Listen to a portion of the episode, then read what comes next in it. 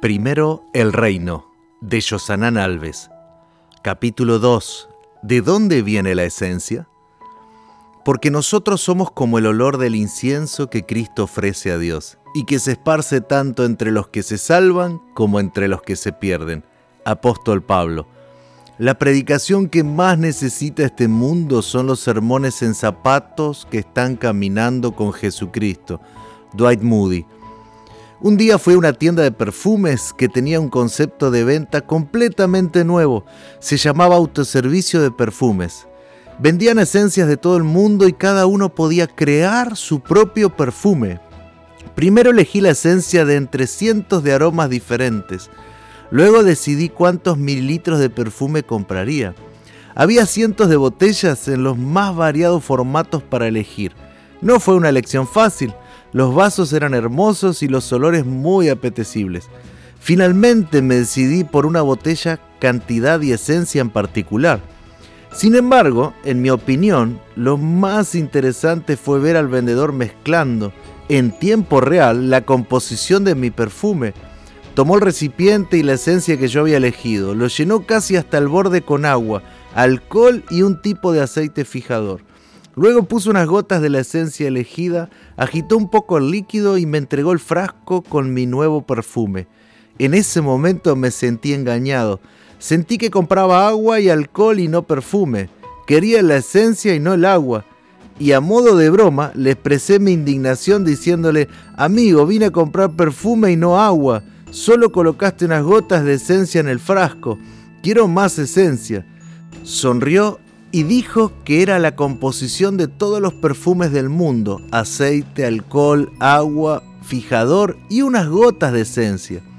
Salí de aquella tienda reflexionando sobre lo sucedido y haciendo algunas comparaciones con la vida cristiana. Queremos tener la esencia de un cristiano, pero debemos reconocer que somos como una botella hermosa llena de agua, alcohol y un fijador. No exhalamos el buen perfume de Cristo de forma natural ya que no producimos la esencia del cristianismo por nosotros mismos. Debemos llegar a esta conclusión lo antes posible para que podamos avanzar en la vida cristiana. Queremos ser cristianos en esencia, pero a menudo nuestras obras son prueba de que no tenemos la esencia, solo la apariencia de un cristiano. Pablo dice en Romanos 3:23 que todos han pecado y están privados de la gloria de Dios. El verbo privar significa ser removido o destituido de algo. El ser humano vivía permanentemente en la presencia de Dios. La santidad era el perfume que exhalaba en cada momento. En todo el universo había perfección y paz y el hombre reflejaba la imagen y semejanza de Dios. Después del pecado perdimos ese contacto personal con lo sagrado y fuimos separados de la gloria y el carácter de Dios. ¿Podemos decir que hemos perdido la esencia con lo que fuimos creados? Ya no era natural para los seres humanos tener el aroma de la santidad de Dios. Aquí es donde entra el milagro de la comunión diaria con Cristo. Es la esencia misma del cristianismo. Y a diario, cuando vamos a su presencia, Él deja que su esencia gotee sobre nuestra vida y salimos a compartir el buen perfume de Cristo con todos aquellos con quienes entramos en contacto. Jesús enseñó esto en un hermoso sermón que está registrado en mi capítulo favorito de la Biblia, capítulo 15 del Evangelio de Juan. Él dijo ciertamente yo soy la vid, ustedes son las ramas. Los que permanecen en mí y yo en ellos producirán mucho fruto, porque separados de mí no pueden hacer nada. Este texto es extremadamente simple y objetivo. Jesús está enseñando que somos solo la rama que depende todo el tiempo de la savia que recibe de la planta.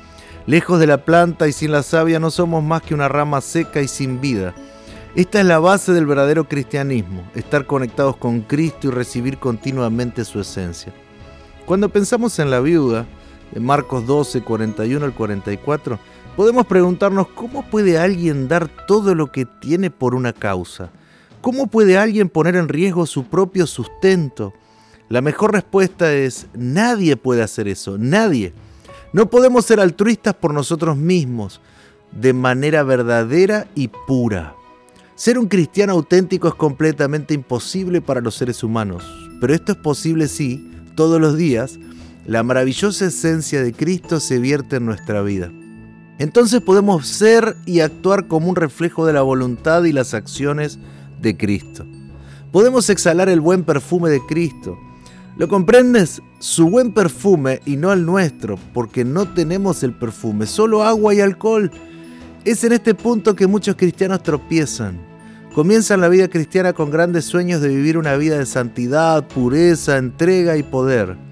Y en el camino se dan cuenta de que hay un abismo entre lo que pretendían ser cuando se hicieron cristianos y lo que son en la práctica en la vida cotidiana. En esta situación nuestras preguntas suelen ser, ¿qué puedo hacer para ser un verdadero cristiano? ¿Cómo puedo dejar de tener una vida cristiana hipócrita? Pero las preguntas están equivocadas. No hay nada que podamos hacer porque estamos desprovistos de la esencia. Necesitamos permitir que Cristo obre en nosotros, que derrame su esencia en nosotros y nos permita compartir su perfume. Las preguntas correctas serían, ¿qué puede hacerme Cristo? ¿Cómo puedo permitir que Cristo me convierta en un cristiano genuino? Reflexiona en esta cita del libro del Camino a Cristo. ¿Sientes que el pecado te ha separado de Dios y que estás bajo la servidumbre del poder del mal? Cuanto más luchas por escapar, tanto más te das cuenta de tu impotencia. Tus motivos son impuros, tu corazón está sucio, ves que tu vida ha estado colmada de egoísmo y pecados, ansías ser perdonado, limpiado y libertado. ¿Qué puedes hacer para obtener la armonía con Dios y la semejanza a Él? ¿Alguna vez te has sentido así? ¿Alguna vez has escuchado a un cristiano expresar sentimientos de frustración con palabras similares a esta? ¿Cómo le aconsejarías? ¿Qué responderías? ¿Cómo lograr esta vida deseada en armonía y semejanza con Dios? Una vida de esencia y no de apariencia. Algunos responderían, eh, debes esforzarte más, debes hacer tu parte, debes intentar nuevamente vivir una vida cristiana victoriosa. La continuación de la cita del libro El Camino a Cristo responde, lo que necesitas es paz, el perdón, la paz y el amor del cielo en tu alma. No se los puedes comprar con dinero, el intelecto no los puede obtener, la erudición no los puede alcanzar, nunca puedes esperar conseguirlos por tu propio esfuerzo, pero Dios te lo ofrece como un don, sin dinero y sin precio. Son tuyos, con tal que extiendas la mano y los tomes. El Señor dice, si vuestros pecados fueren como la grana, como la nieve serán emblanquecidos.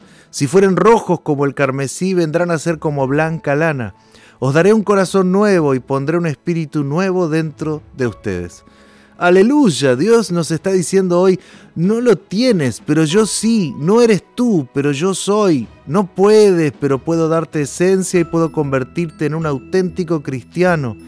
Necesitamos paz, seguridad y la certeza de que somos amados y aceptados en Cristo. Él tiene lo que nos falta y por su amor y su gracia puede convertirnos en lo que fuimos creados y llamados a ser. Ahora, la historia de la viuda comienza a tener sentido.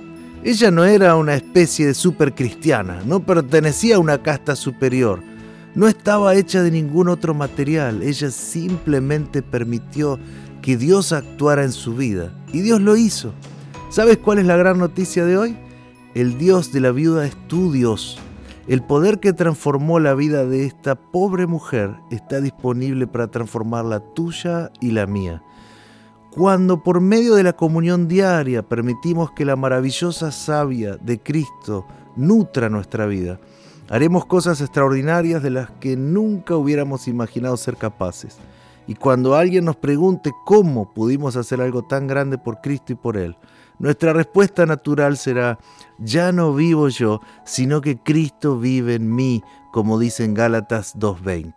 Alabado sea Dios, porque con el tiempo cristianos conocidos y desconocidos se han acercado a la presencia de Dios de manera tan intensa y han dedicado la mejor de su vida a la causa del Señor.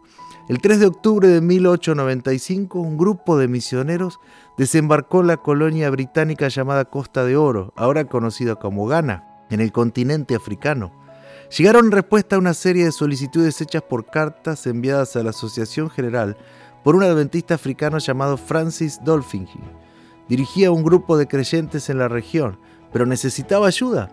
Cuatro misioneros respondieron a la solicitud de Dolphingy.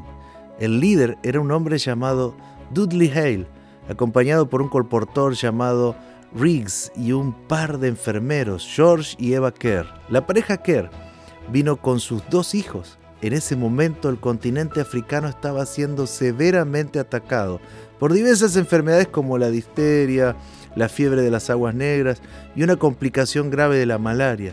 En dos años, todos, con la excepción de Dudley Hay, murieron a causa de estas enfermedades. Él se vio obligado a ir a Inglaterra en 1897 para tratar la malaria grave. Tan pronto como mejoró fue enviado como misionero al Caribe, pero como sintió que su obra en África estaba inconclusa, pidió regresar en 1903 al mismo lugar donde habían muerto sus amigos. Hasta el final de su vida continuó el trabajo iniciado por sus amigos. ¿Qué hace que alguien se entregue así por su causa? ¿Qué llevó a una viuda, una viuda pobre, a entregar todo lo que poseía? Es la esencia de Cristo en la vida. Solo esto es capaz de llevarnos a hacer una entrega de ese nivel.